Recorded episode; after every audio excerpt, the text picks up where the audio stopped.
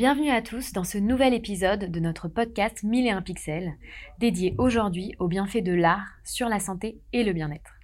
Saviez-vous que selon une étude récente, un tableau peut diminuer les effets de la maladie d'Alzheimer Ou que des notes de musique améliorent les chances de survie d'un patient atteint du cancer? Cela ne fait que confirmer ce que de nombreuses personnes ressentent déjà. L'art a le pouvoir de guérir, de revitaliser et d'inspirer. Aujourd'hui, nous sommes honorés de recevoir trois experts de renom pour discuter de ce sujet fascinant. Nous accueillons à notre table Viviane Serron, cofondatrice du syndicat français des arts thérapeutes, comédienne et dramathérapeute à l'Institut Raphaël, centre de santé intégrative qui nous apportera son éclairage sur l'apport des arts-thérapies auprès des personnes fragilisées. Stéphane Guétin, docteur en psychologie clinique, président et fondateur de Music Care, le premier dispositif médical de traitement de la douleur et de l'anxiété par la musique. Et enfin Ada Saban, ergonome et psychologue du travail chez OnePoint, doctorant en psychologie du travail et design, avec qui nous discuterons de l'influence des réalités immersives en milieu professionnel. Bienvenue à tous les trois. Bonjour Laurie. Bonjour. Débutons sans plus tarder cette conversation passionnante et enrichissante sur l'art et la santé. Un sujet que l'Institut Raphaël connaît bien pour en défendre une nouvelle vision plus englobante, à la fois physique, psychique et globale. Viviane, pouvez-vous nous en dire plus sur l'approche de l'Institut Raphaël? l'Institut Raphaël est le premier centre européen gratuit de santé intégrative basé sur le soin, la recherche et l'évaluation donc la, santé intégrative, c'est euh, une démarche transdisciplinaire qui intègre en complément de la médecine conventionnelle, différentes interventions non médicamenteuses qui sont ciblées et qui contribuent au maintien de la qualité de vie, au bien-être des personnes. À l'Institut, on a accueilli en cinq ans euh, près de 4000 patients qui ont bénéficié d'un parcours d'accompagnement personnalisé et totalement gratuit. Quel type de soins, par exemple? Alors, euh, nous avons des, soins qui vont concerner l'aspect physique euh, et sportif, des soins au niveau de la nutrition, au niveau émotionnel et psychologique, ainsi que sur l'esthétique et le retour à l'emploi. Super. Stéphane, est-ce que vous pouvez également euh, nous introduire Music Care, dont vous êtes le président fondateur? Eh ben oui, avec plaisir. Effectivement, je vais essayer aujourd'hui de vous résumer plus de 20 ans de recherche dans le domaine de l'évaluation de la musique dans le traitement de la douleur, de l'anxiété et dans le traitement des troubles du sommeil. Donc on a tout simplement développé une première application numérique qui va permettre aux soignants d'utiliser la musique dans des contextes médicaux très variés, allant de la pédiatrie jusqu'aux soins palliatifs. Un programme qui va développer des algorithmes de composition musicale pour favoriser l'état de bien-être et de relaxation. Super. Donc euh, Stéphane, Viviane, ce qui lie un petit peu vos quotidiens, c'est que vous croyez euh, fermement dans les apports de l'art euh, pour eh bien, nous faire aller mieux. Donc Viviane, tu parles des arts-thérapies. est-ce, que, est-ce que tu peux nous en dire plus sur c'est quoi aujourd'hui les arts-thérapies? Mmh. Comment ça marche? Et quels sont un peu les résultats que vous observez aujourd'hui à l'Institut Raphaël? Alors, les arts-thérapies, très simplement, ce sont des pratiques de soins fondées sur l'utilisation thérapeutique du processus de création artistique. Cette euh, création artistique, du coup, elle va pouvoir s'appliquer à différents domaines, que ce soit par la danse, la musique, le théâtre, l'écriture ou l'art plastique. À l'Institut Raphaël, on a la chance d'avoir euh, des représentants de toutes ces disciplines, des art thérapeutes formés dans chacune de ces disciplines. Et donc, on va pouvoir accompagner les patients en fonction de leur projet. Vraiment, l'Institut Raphaël euh, a cette euh, particularité d'avoir des parcours de soins personnalisés. Donc, en fonction de la personne, de ses besoins, on va proposer un suivi. Alors, ça peut concerner les art-thérapies, mais aussi d'autres euh, soins qui vont ensemble se potentialiser, être coordonnés pour essayer d'aller chercher le meilleur pour le patient, quelle que soit sa demande. Donc, euh, ce qu'on va remarquer à l'Institut au niveau des, accompagnements, donc on est dans l'accompagnement de personnes qui ont des cancers majoritairement et des maladies chroniques. Donc, on va avoir une. Euh, on va surtout chercher à améliorer la confiance en soi, le traitement et l'expression des émotions peut avoir un travail également, bien sûr, sur le stress, les traumatismes, et puis une diminution de la douleur. Donc, pour rejoindre euh, Stéphane, puisque on a un lien entre la douleur psychique et la douleur physique, donc sur lequel on va pouvoir euh, agir. Enfin, on améliore euh, l'adhésion thérapeutique des patients à leur traitement médicamenteux. Donc, euh, tu travailles notamment sur euh, tout ce qui est dramathérapie. Est-ce que tu peux nous dire concrètement comment se passe une euh, séance de dramathérapie et comment ben justement tu vas venir jouer sur ces enjeux de confiance en soi, de, de, stress, d'anxiété? Ça se passe comment une séance à l'Institut Raphaël? Alors, tu l'as dit, on joue déjà. Ça, c'est un point très important. On va amener le patient à se mettre en action par le jeu donc euh, par euh, quelque chose qui va pouvoir être symbolisé.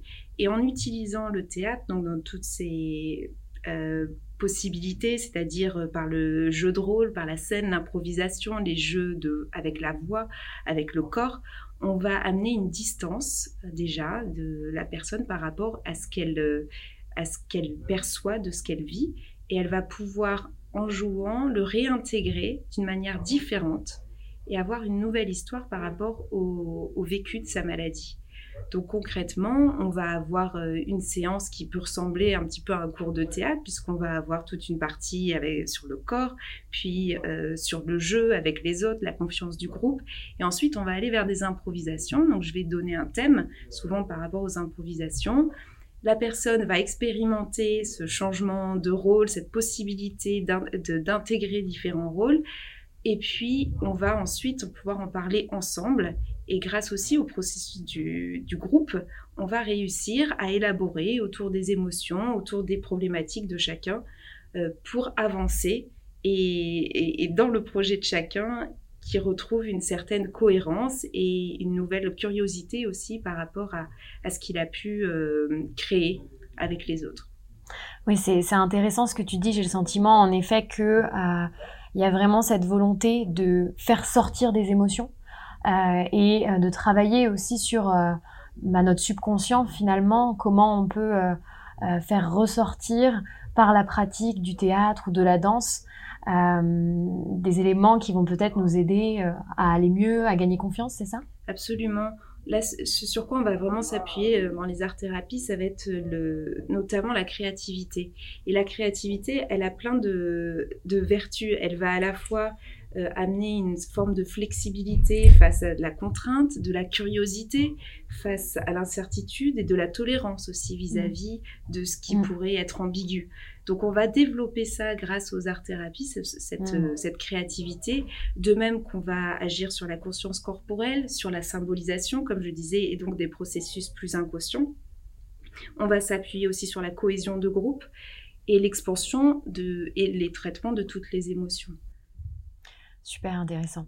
Stéphane, euh, il y a aussi cette, euh, cette dimension euh, de, de l'émotion par l'art, mais cette fois-ci plus dans une dynamique autonome, individuelle. on est plus dans le domaine de la thérapie par l'observation. Est-ce que tu peux nous dire comment fonctionne ton dispositif aujourd'hui? C'est un dispositif médical, c'est bien ça? Tout à fait. Alors c'est avant tout une application effectivement qui va permettre de diffuser des séances d'écoute musicale qui vont être aussi personnalisées en fonction de la culture et des goûts des patients. Et c'est vrai que dans notre dispositif, on peut appeler ça aussi une approche. Il y a le côté physiologique où la musique va agir sur les fréquences cardiaques, les paramètres respiratoires et aussi les pressions artérielles. Mais il y a tout l'aspect autour de la relation d'écoute qui est fondamentale, où cette écoute musicale va permettre aussi au patient d'exprimer et de libérer sa parole et souvent de, tout simplement d'exprimer, de, verbaliser la douleur et la souffrance, qui fait partie aussi du processus thérapeutique et d'accompagnement et de soutien de ces patients, notamment douloureux chroniques. Donc vous vous adressez euh, à des patients euh, atteints de douleurs chroniques. Euh, vous allez créer un programme musical pour eux, puis les, les, faire écouter ces séquences et ensuite avoir un dialogue avec eux. Comment se passe en fait euh, concrètement euh, l'accompagnement euh, de, vos patients Oui, alors l'indication, les indications sont très variées. En fait, je, parle principalement de douleurs chroniques, mais on travaille aussi au bloc opératoire où on associe la musique à des gestes anxiogènes et invasifs. Mais ce qui va être très important, c'est effectivement la personnalisation de l'écoute musicale et qui va être aussi adaptée en fonction des recommandations scientifiques. C'est-à-dire que la musique qu'on va faire écouter au patient, toujours adaptée en fonction de sa culture, donc ça peut être du jazz, de la musique classique euh, ou de la musique du monde, mais chaque écoute musicale va respecter un protocole scientifique très euh, spécifique et qui va un petit peu comme en hypnose amener le patient en état modifié de conscience, sauf qu'on ne va pas utiliser ici la suggestion verbale qu'on utilise normalement en relaxation, en hypnonalgésie. On va utiliser l'induction musicale qui va permettre de façon progressive justement d'atteindre cet état modifié de conscience en jouant principalement sur la variation des paramètres musicaux comme le tempo qui au début de la séance va se synchroniser avec les fréquences cardiaques et respiratoires du patient. Et de façon progressive, on va demander à nos compositeurs de soins, puisque toute la musique est composée spécifiquement dans le cadre de ce protocole thérapeutique, on va leur demander de réduire tous les paramètres du son de façon très progressive pour arriver à des plages musicales beaucoup plus relaxantes, où le tempo n'est presque plus perceptible. On va favoriser l'enregistrement de fréquences basses pour favoriser l'endormissement. Et ensuite, comme on est en séance de relaxation normale, il y a ce qu'on appelle la phase d'éveil, on va réintroduire l'état, de conscience du patient par une intégration progressive d'un tempo plus stimulant et d'une formation orchestrale plus importante. C'est absolument fascinant et, ce que je trouve euh, bluffant, c'est en effet de voir que c'est très scientifique, euh, presque calculé, et pour autant, euh, vous collaborez avec des artistes pour composer vos musiques. Donc, quel va être l'apport des artistes pour arriver au résultat que vous observez aujourd'hui alors on leur donne une grande liberté au niveau de la composition et de la, production de, l'émotion. Par contre, une grande liberté dans un cadre très précis.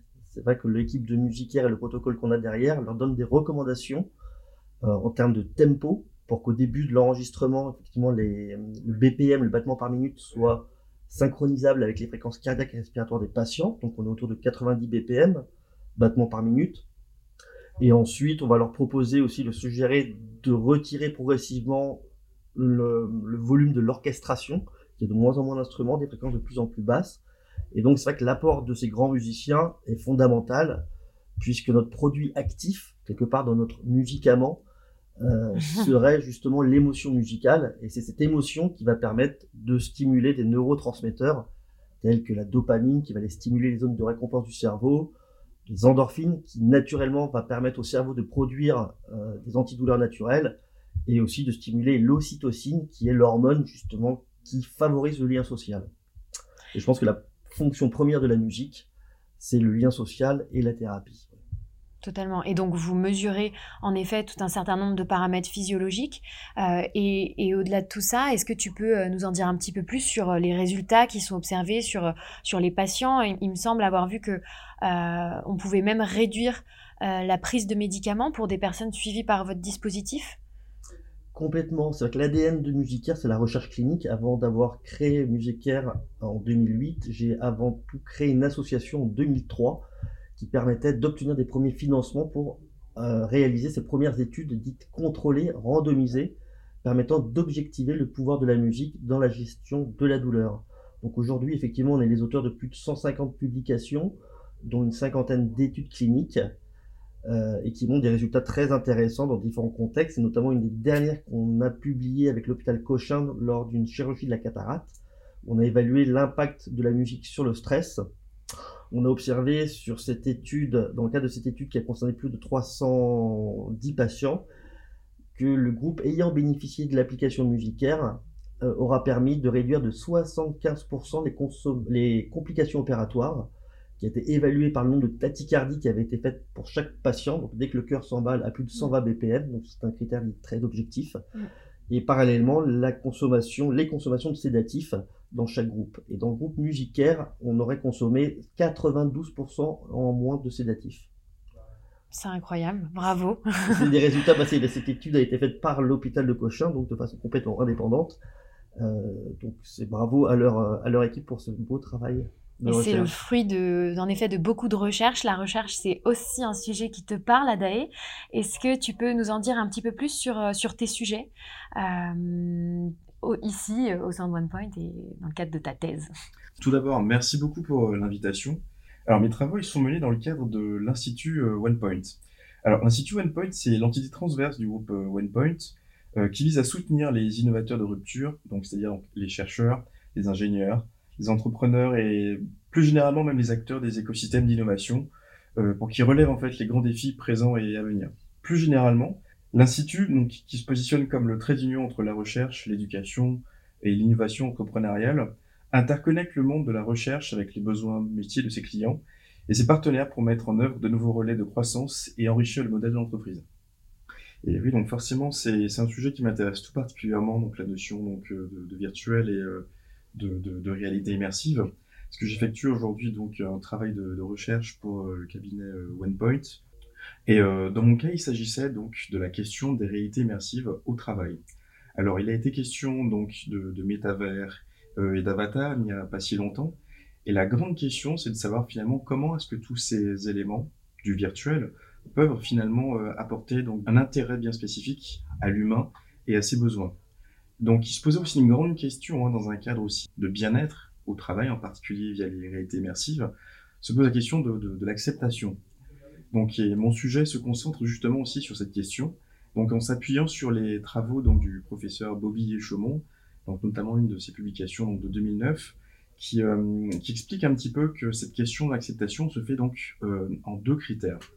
Tout d'abord, sur les artefacts, les outils numériques, on va observer que a priori, il y a toujours la représentation que l'on va se faire donc du dispositif, c'est-à-dire en amont. Est-ce que comment est-ce qu'on peut intégrer ce dispositif euh, à une thérapie, à un processus, à une règle de métier, à, une pratique, à une habitude? Donc, qui demande aussi une dimension très, très, qui sollicite une, euh, quelque chose de très rationnel. On va essayer de se projeter à partir de critères qu'on ne peut pas définir, mais qui permet déjà en fait de voir comment est-ce que l'outil peut être utile. Et dans un second temps, on va également avoir aussi donc la phase de, de, de vécu, s'intéresser donc euh, de manière rétrospective au vécu donc de la personne, où on a finalement une personne qui n'est plus simplement du coup dans, dans, une forme de calcul, mais qui vit et qui peut exprimer du coup des, des, des émotions en ressenti, et c'est ce qui permettra finalement de savoir ce qui peut être euh, intéressant finalement de, de, conserver, de voir finalement si ça vaut la peine des fois de capitaliser sur certains outils. Donc pour faire le lien effectivement donc, dans un cadre euh, thérapeutique aussi avec réalité immersive, qu'il s'agisse maintenant d'une, dans une, démarche euh, curative ou de mieux-être, se pose aussi la question de l'importance euh, des représentations. Et je rejoins effectivement ce qui a été dit avant, hein, que la dimension ludique et pédagogique, ce travail de projection, aussi de verbalisation, euh, de, symbolisation des espaces et des outils que l'on utilise, servent dans tous les cas à nourrir la relation qu'il y a entre l'accompagnant, et ça c'est au sens large, hein. Il peut très bien s'agir d'un thérapeute, ou aussi le rapport aussi donc avec un, psychologue ou un professionnel de santé, mais aussi l'accompagner, c'est une personne qui en demande et qui peut parfois être elle-même euh, dans la méconnaissance de ses propres difficultés. Tout à fait. Il y a plein de choses hyper intéressantes dans ce que tu disais, euh, la notion de l'acceptation, l'apport des nouvelles technologies, euh, l'ouverture sur le mieux-être. Donc je pense qu'on va pouvoir revenir sur beaucoup de sujets. Euh, Viviane, justement, la question de, de l'acceptation, comment ça se passe à l'Institut Raphaël, le dialogue entre le thérapeute et le patient? Est-ce que vous vous avez des personnes qui arrivent à vous avec déjà des premières idées? J'aimerais m'essayer à euh, la danse, euh, la peinture, ou est-ce que vous pensez un programme pour la personne? Et ensuite, comment se passe le suivi? Alors, à l'Institut Raphaël, on reçoit les personnes dans des parcours de soins qui sont coordonnés et évalués. Donc, il y a une coordinatrice de parcours qui va recevoir chaque patient individuellement qui va écouter euh, ses besoins, ses attentes, là où elle en est sur différents aspects de, sa vie, et lui proposer les soins qui vont être les plus cohérents par rapport à ses demandes et à ce projet de soins et de vie. Donc, euh, on peut proposer les art-thérapies pour euh, selon les, besoins. Donc, ça peut être aux besoins émotionnels, psychologiques, corporels, social, puisqu'on va pouvoir toucher à tous ces, domaines-là. Et ensuite, puisqu'on a la chance d'avoir différentes euh, disciplines, ça va être vraiment dans la discussion avec le patient. On va savoir quel, quel est l'art qui va être le plus approprié, soit en fonction de ses besoins, soit en fonction de ses envies, de ses appétences aussi. C'est vrai qu'on a des personnes qui se disent, bah, c'est peut-être l'occasion enfin d'aller écrire. J'ai toujours rêver d'écrire, ben là, peut-être que dans ce cadre-là, dans un cadre de soins, je vais oser et je vais découvrir une partie de moi que, que je n'osais pas aller explorer jusqu'à maintenant. Donc c'est un peu comme ça que ça va se faire, vraiment de manière individuelle et individualisée. Et c'est aussi un dialogue si par exemple vous avez le sentiment qu'il y a un travail intéressant à aller chercher autour de la danse, mais que le patient n'est pas euh, euh, vraiment euh, ouvert, comment ça va se passer bah, C'est toute la richesse de, ce travail en santé intégrative où on est plusieurs praticiens, plusieurs thérapeutes à collaborer autour du patient. Donc, euh, si par exemple je reçois quelqu'un en écriture ou en drama et, je vois en effet qu'il y a quelque chose au niveau du corps qui devrait être davantage travaillé, qui pourrait euh, lui apporter énormément, bah, c'est justement parce qu'on a construit une alliance thérapeutique ensemble, parce que euh, on se voit depuis plusieurs semaines, qu'on a, construit cet espace en dramathérapie ou en écriture et cette confiance entre nous, que je vais pouvoir amener cette proposition d'aller vers la danse. Donc, en accord avec la coordinatrice, toujours dans ce projet global, on va pouvoir amener le patient euh, vers la danse, par exemple. Et, ça, c'est vraiment parce qu'on a construit ensemble cette relation de soins. Donc c'est un dialogue en effet, c'est un dialogue avec le patient, mais aussi en équipe euh, qu'on va pouvoir, qui va nous permettre d'amener la personne à aller explorer davantage certains aspects que j'aurais pu repérer moi de, par euh, mmh. mon travail avec elle. Oui, donc la relation avec le, thérapeute est, clé. Est-ce que tu peux nous euh, partager une expérience euh, thérapeutique qui t'a marqué Alors, je peux vous parler d'un monsieur qui était à l'Institut il y a quelques années, un homme de 65 ans à peu près, fraîchement retraité, très heureux de, cette nouvelle vie, euh, de cette nouvelle étape de vie. Euh, un monsieur qui passait beaucoup de temps au golf, euh, qui avait une vie sociale euh, et familiale assez, assez riche. Et donc, il a, il a eu un cancer, il a été traité notamment par radiothérapie. Et il en, il en a gardé une séquelle qui est celle d'une sécheresse buccale, donc la xérostomie, qui l'empêchait donc de saliver correctement et donc de s'alimenter comme il le souhaitait. Et enfin, c'était assez même drastique pour lui. Donc, il était très euh, handicapé par ce symptôme-là. On l'a pris en charge à l'Institut Raphaël. On a beaucoup travaillé autour de ce symptôme avec euh, les acupuncteurs, réflexologues, euh, auriculothérapie également. On a vraiment essayé de mettre en place énormément de choses autour de ce symptôme-là. Au bout de plusieurs mois, on voyait que malheureusement, c'était un symptôme sur lequel le temps seul permettait d'agir. Et, et, en parlant en équipe, on s'est aperçu que ce patient, peut-être qu'il avait besoin de justement se défocaliser de ce symptôme-là. Et donc, on lui a proposé une prise en charge en art-thérapie, donc la médiation plastique. Il y allait, il nous a dit pour nous faire plaisir, parce que justement, on avait installé tout ce, tout ce lien et vraiment, il s'attendait pas à ça. Quand il a commencé à explorer euh, sa créativité par la peinture, bah, il a été bluffé il, s'est rendu compte qu'en fait, il y avait énormément de choses qui pouvaient lui donner du plaisir en dehors de la nourriture. Et finalement, euh, bah, il, il s'est complètement saisi de cette proposition-là par euh, l'art-thérapie pour aller euh, voilà, se, découvrir, se, se, nourrir, s'amuser aussi. Et, et, on a pu justement l'aider à sortir de cette vision du symptôme à quelque chose de beaucoup plus global. Mmh où il a retrouvé un vrai euh, plaisir de vivre malgré ce symptôme-là. Ah, c'est génial. Et, donc, en tout cas, ce que, ce que je vois de très précieux aussi à l'Institut Raphaël, c'est vraiment cette notion de, euh, de lien entre le patient euh, et le thérapeute, également les apports de la créativité. mais ce qui est intéressant, c'est que quand on en parlait, tu m'expliquais que vous allez aussi encourager euh, une pratique plus euh, autonome euh, de l'art et encourager bien sûr la contemplation de l'art. Vous, Stéphane, chez Music Care, vous êtes, tu dirais, dans justement une dimension plus contemplative, plus autonome, ou est-ce que vous allez quand même travailler aussi ce, ce lien avec un thérapeute Et pour en revenir au sujet d'Adae, comment se passe un peu pour, pour vous l'acceptation du dispositif euh, par, euh, par le patient? Bah Nous, c'est une des applications assez variées.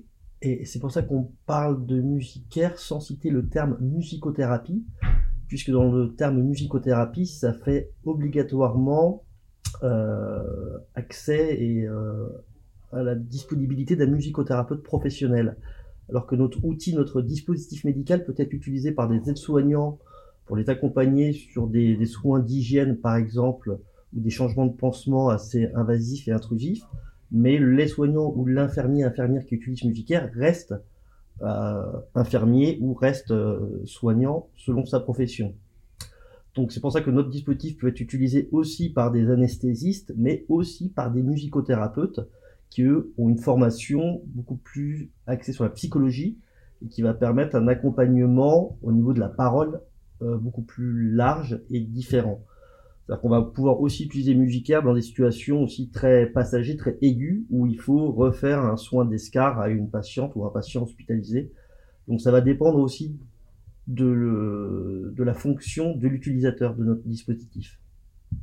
Et les personnes arrivent euh, généralement en connaissant, euh, en étant conscients de, des apports euh, de, la musique à ce moment-là dans, leur euh, traitement Ou est-ce que vous avez un petit travail de pédagogie à faire, que ce soit d'ailleurs auprès des patients ou même auprès des, des équipes de soins? Exactement, c'est encore assez innovant, quoique bon, on sait que la musique est utilisée depuis la préhistoire à des fins thérapeutiques. Mais à l'hôpital, effectivement, il y a certains patients, quand on leur propose une séance d'écoute musicale pour traiter la douleur, ils sont assez sceptiques et se demandent qu'est-ce que, qu'est-ce qui, pourquoi on va leur faire écouter de la musique. donc c'est vrai que moi, les premiers retours que j'ai eu par rapport à cette expérience au milieu hospitalier, ça a été effectivement des patients qui ont exprimé vraiment euh, le fait de ne pas savoir que la musique pouvait avoir un tel effet sur eux.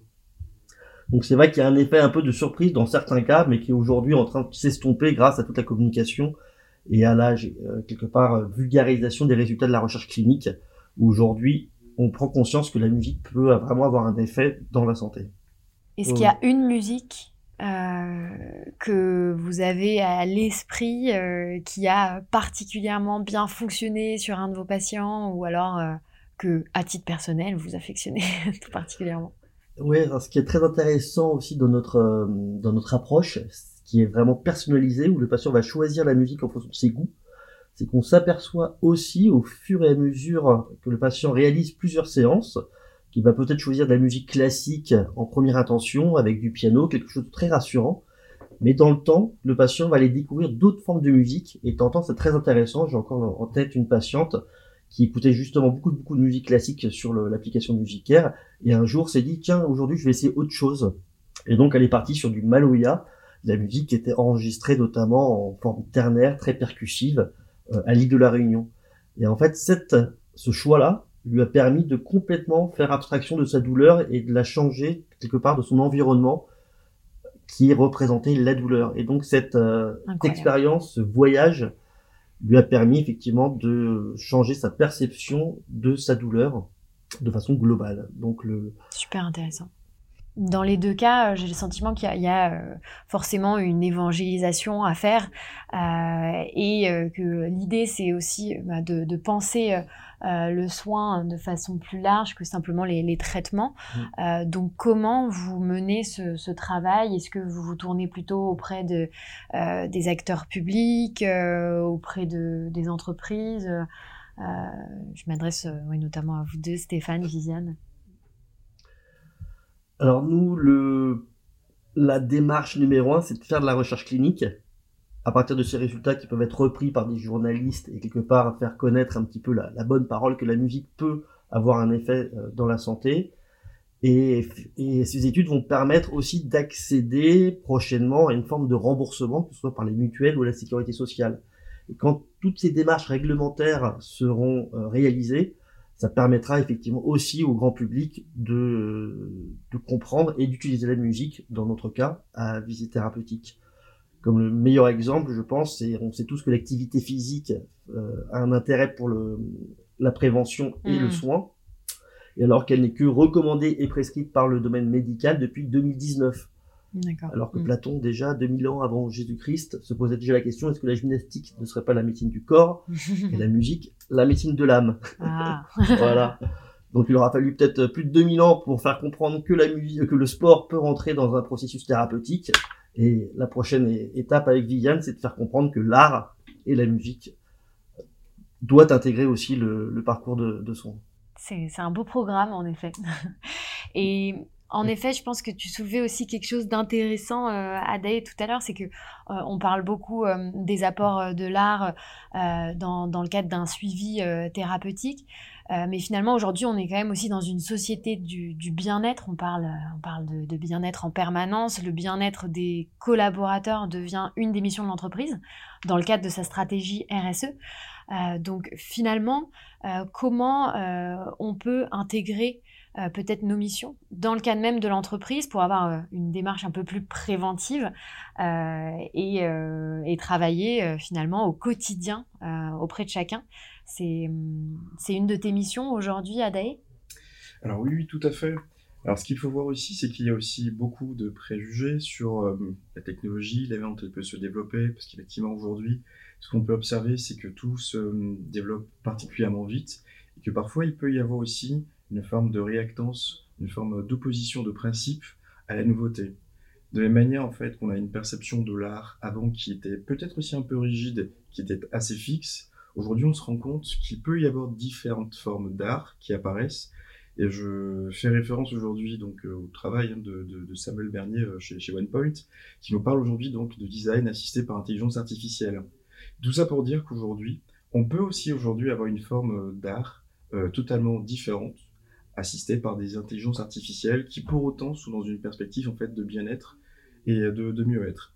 Et qu'est-ce que je veux dire par là? Ça peut aussi parler en fait par l'appropriation de nouveaux espaces euh, virtuels, avec aussi tout l'effet implicite qu'il peut y avoir de ces environnements numériques aussi sur le bien-être.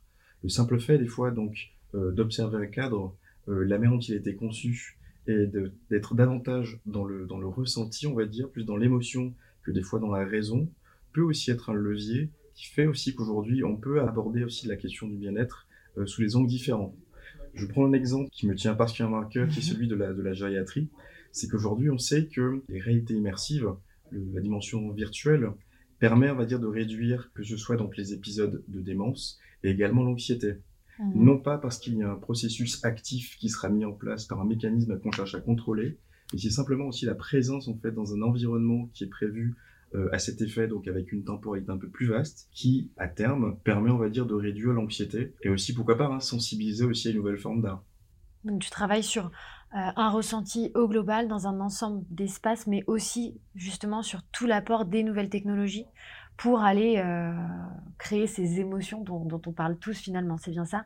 Tout à fait. C'est qu'aujourd'hui, la question de, du, bien-être est souvent abordée sur, par le terme de la raison ce qui doit être fait, ce qu'il faut faire, ce qu'on doit mettre en place, et moins souvent des fois par des éléments qui sont d'ordre plus affectif, de l'ordre du ressenti, de l'ordre de l'émotion.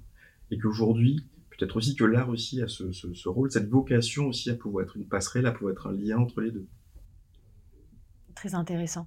Et donc, euh, quelles sont toi tes, premiers... Euh, euh, tes premières observations sur justement les, les réalités immersives euh, dans une dynamique de, mieux-être euh, et où on en est un peu de l'acceptation de ces technologies-là euh, La littérature scientifique montre par exemple que les avatars dans les environnements immersifs jouent un rôle majeur sur le comportement des utilisateurs. Je prends un exemple. Il y a une étude de 2019 qui a démontré donc qu'un avatar pouvait augmenter les performances à un test cognitif. C'est-à-dire qu'il y avait deux conditions. Donc, dans un premier temps, donc, des, euh, des participants qui avaient une tâche à réaliser, une tâche euh, intellectuelle, qui avaient un avatar classique, et un autre groupe donc, de personnes qui avaient l'avatar donc euh, d'Albert Einstein. et les résultats montrent que finalement, il y a une différence significative sur la performance des personnes qui avaient l'avatar d'Albert Einstein. Alors, l'idée n'est pas forcément donc d'avoir l'avatar d'Albert Einstein pour tout le monde, bien évidemment, mais tout simplement que toutes ces dimensions implicites, euh, des fois que l'on peut peut-être penser euh, comme étant secondaires, finalement, une importance tout autre, et qui fait que peut-être aussi que le cumul, la juxtaposition de tous ces éléments, qui peuvent sembler minimes a priori, peuvent avoir des résultats beaucoup plus importants, plus intéressants aussi sur la question du bien-être, mais par le biais des réalités immersives. Oui, bien sûr, c'est beaucoup plus complexe que ça n'y paraît, mais, mais, en effet, je te rejoins et assez convaincue de l'apport euh, des, euh, des, nouvelles technologies. Euh, Viviane, est-ce que vous avez tenté aussi une ouverture un petit peu sur tout ce qui est nouvelles technologies? Est-ce que ça fait partie intégrante de certaines pratiques? Ou est-ce que ça reste pour le moment encore un peu marginal? Alors, on a, testé des dispositifs à l'Institut Raphaël de, réalité immersive, euh, notamment via des casques pour euh, permettre aux, patients, dans les moments d'attente, euh, de se détendre, donc en salle d'attente ou pendant des soins, soins du corps ou soins d'hydratation. Stéphane, les, les, nouvelles technologies sont assez au cœur de, ta démarche, il me semble. Est-ce qu'il y a des nouveaux apports, des nouveaux développements prévus sur ton dispositif? Ah oui, beaucoup. Énormément. Effectivement, on travaille que sur des algorithmes, donc sur des nouvelles fonctionnalités, le fait de pouvoir rallonger le temps de la séance en fonction des durées des soins.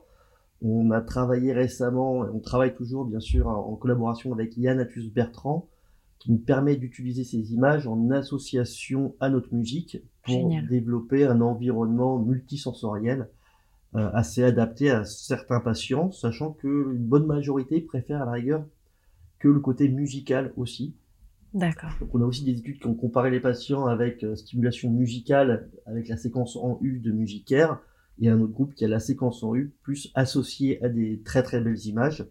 Et ce qui en ressort, le, ce qui en ressort des patients, c'est que la musique est une forme de voyage intérieur. On ferme les hmm. yeux, on se crée des images, tandis qu'une euh, stimulation visuelle via un casque permet euh, une, une relaxation plus guidée Hmm. ou c'est un voyage, ils expriment ça comme un voyage extérieur. Donc c'est intéressant, et c'est vrai que bon, musicaire, c'est avant tout la musique qui permet euh, et qui suffit en elle-même aussi. Oui, je comprends. Euh, on travaille sur des associations, même d'odeurs, d'images, et on est ouvert à tout type de recherche vous, Adèle, chez vous, chez OnePoint, on voit que l'art est déjà présent partout. Donc, j'imagine que euh, vous êtes absolument convaincu euh, des bienfaits de l'art en entreprise, ce que ça peut apporter euh, de façon individuelle ou de façon collective à vos collaborateurs. les nouvelles technologies sont aussi partout. Donc, est-ce que vous avez ce rôle auprès des, des, institutions, des centres de soins, de les amener vers une certaine transformation? Est-ce que vous travaillez aussi sur le fait d'évangéliser, euh, mais même d'autres entreprises, à mieux intégrer ces pratiques de, bien-être par l'art, par les nouvelles technologies donc chez OnePoint, nous avons aussi ces projets qui sont mis en place. Hein. je pense notamment au projet Madeleine dans le cadre de rééducation olfactive, euh, à la suite donc des pertes d'odorat liées à l'épisode de, Covid hein, que nous avons tous connu. Et euh, l'objectif étant donc de pouvoir aussi répliquer toutes ces actions, on va dire, de, de, de R&D en interne, mais aussi d'avoir aussi une véritable action de sensibilisation auprès donc des différentes institutions pour justement euh, accélérer donc ces, idées, on va dire, d'évolution, d'innovation en lien avec les nouvelles technologies et la santé. Et vous avez euh, aujourd'hui aussi des, actions auprès d'entreprises. Est-ce que vous êtes un modèle pour d'autres entreprises en matière de bah, d'organisation des espaces, d'organisation des nouvelles technologies. J'imagine que euh, vous devez en inspirer plus d'un. Euh, euh, aujourd'hui, on est sur le site d'Elo, l'art est partout, les nouvelles technologies sont partout. Est-ce que vous introduisez aussi ce type de transformation chez vos chez vos clients? Tout à fait. avec aujourd'hui donc les différents épisodes qu'il y a pu y avoir, hein, que ce soit de, de confinement ou autre, Là, c'est la question aussi de, de, des bureaux finalement, donc de, penser, de repenser leur place et comment euh, est-ce qu'on peut les intégrer aujourd'hui dans un travail qui est devenu hybride? Et ça, du coup, c'est quelque chose après qu'on connaît très bien en psychologie du travail hein, sur donc toute la perte de sens qu'il peut y avoir et la différente les différentes manières, on va dire, de concevoir du coup son activité. Et aujourd'hui, donc les locaux sont repensés aussi dans cette perspective, favoriser donc certains locaux qui sont davantage liés donc à la concentration, d'autres à la collaboration, euh, d'autres aussi à la relaxation. Le tout de telle sorte que ce soit, euh, je dirais plutôt bénéfique et plutôt stimulant aussi pour chacun des collaborateurs. Donc on retrouve aussi hein, cette dimension aussi très très implicite, parce que le but n'est pas non plus d'afficher en fait ici euh, salle où on se sent bien, pas du tout, mais aussi d'avoir une certaine fluidité dans la manière de se représenter finalement son espace de travail. Il y a une étude que j'avais trouvée particulièrement intéressante. Euh, c'est une étude du British Journal of Psychiatry euh, qui démontrait que côtoyer l'art plusieurs fois par an euh, réduirait de 32% nos chances de tomber en dépression. Donc Viviane, est-ce que tu penses en ce sens que en effet l'entreprise a un rôle à jouer à rendre également l'art accessible en dehors en fait de toute pratique thérapeutique? Comment vous encouragez aussi les patients finalement à s'exposer plus fréquemment à des œuvres d'art? Alors oui, nous avons parlé de, l'effet de l'exposition euh, vis-à-vis d'une œuvre qui peut avoir un effet apaisant. Donc ça, on va, pouvoir s'en servir dans les salles d'attente, dans, l'environnement du soin aussi de, de manière globale. Et puis un deuxième aspect, c'est celui de l'autonomie vraiment euh, un aspect très important en santé intégrative, de guider la personne vers des, une, hygiène de vie finalement euh, qui va lui permettre de rester en bonne santé le plus longtemps possible. Si on cherche la qualité de vie plus que la quantité de vie finalement, on est vraiment dans ce, enfin les deux, mais c'est vraiment qu'on va chercher à améliorer sa qualité de vie le plus longtemps possible. Et donc euh, avoir une démarche culturelle, artistique fait partie de cette hygiène de vie. C'est-à-dire qu'il y a des effets d'exposition aux œuvres d'art, à la musique, euh, de pouvoir aller dans des s'impliquer aussi dans une pratique artistique et culturelle, des effets sur la santé euh, dont on veut finalement acculturer nos patients. Mmh. qu'ils soient autonomes dans, leur, dans la gestion de leur santé, aussi en ayant conscience qu'une activité culturelle artistique peut avoir des effets bénéfiques sur leur santé concrètement, comment on va accompagner les patients vers ces démarches-là euh, artistiques et culturelles bah, C'est en les emmenant déjà dans le cadre de la thérapie, euh, de l'art-thérapie. Donc, par exemple, on a un partenariat avec le château de Versailles. On a la possibilité de faire des séances de dramathérapie euh, et de musicothérapie dans les pièces du château. Donc on va directement amener la personne à s'immerger dans un lieu de beauté et d'art mmh. qui va lui donner envie par elle-même de continuer à exploiter euh, ce potentiel-là de artistique. Super intéressant. Est-ce que vous encouragez aussi cette, euh, cette pratique de l'art au-delà des séances musicales? Oui, un musicaire est aussi disponible pour les patients à domicile, donc il y a aussi un lien entre l'hôpital et la continuité. Et ensuite, c'est aussi musicaire, ça fait partie du processus thérapeutique, c'est d'ouvrir des, nouveaux horizons, des nouveaux voyages par la musique. Et donc, c'est vrai que c'est très important aussi qu'ils puissent, euh, au niveau culturel et euh, éducatif, j'allais dire aussi, aller découvrir des environnements musicaux très très différents de ce qu'on a l'habitude d'écouter puisqu'on enregistre avec Musicaire dans des jusque dans des tribus notamment en Nouvelle-Calédonie. Donc la musique dit du Kaneka on a été enregistré récemment euh, de la musique au Mali dans, la, dans le peuple chez le peuple Bambara notamment avec toute la culture griot qui sont vraiment aussi les, les conteurs de l'Afrique et qui racontent par la musique. Et donc c'est ce genre-là qu'on va enregistrer euh, du Maloya du Sega enfin voilà vraiment du, du, de la musique de tous les horizons qui permet aussi une découverte en plus de l'effet thérapeutique mais tout simplement un, vrai voyage. Génial. En tout cas, je vois qu'on est tous euh, très liés par cette idée que faire euh, ressentir des émotions, c'est la clé et ça se passe aussi dans notre quotidien, euh, dans nos lieux de vie, comme tu l'as très bien dit, Adae, et ça peut être complètement augmenté, bien sûr, par les nouvelles technologies, même si on en est aux prémices.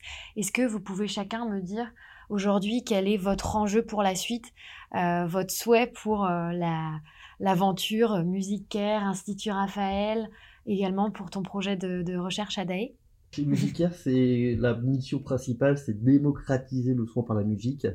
Et donc nous, notre, notre avenir et les perspectives qu'on a, c'est rendre accessible aussi notre solution au maximum de personnes souffrantes, que ce soit en Europe, aux États-Unis ou en Afrique où il y a des gros problèmes de faux médicaments, de sous-consommation médicamenteuse dans les hôpitaux.